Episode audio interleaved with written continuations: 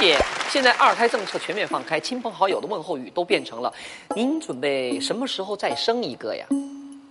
作为八零后，我和老婆都觉得压力山大，生一个呢，经济上和精力上都已经很吃力了，再生一个，难道又扔给父母带吗？金姐，您赞同生二胎吗？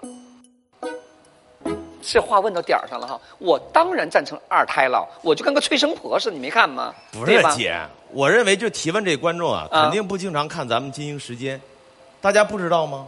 金姐对付明星的人生终极三问：啥三问啊？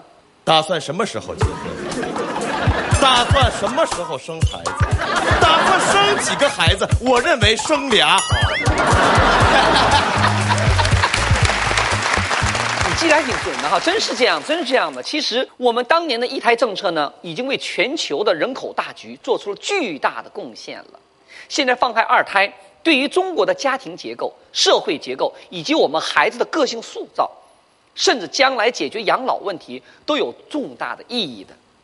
但是姐啊，我也替了我们这八零后说一句，嗯生二胎，关键是养不起呀、有很多八零后都想，如果不能给孩子最好的，何必让他到这世界上来受苦呢？那是你们的一部分的想法啊，我个人是不赞同的。怎么讲呢？穷有穷的养法，富有富的养法。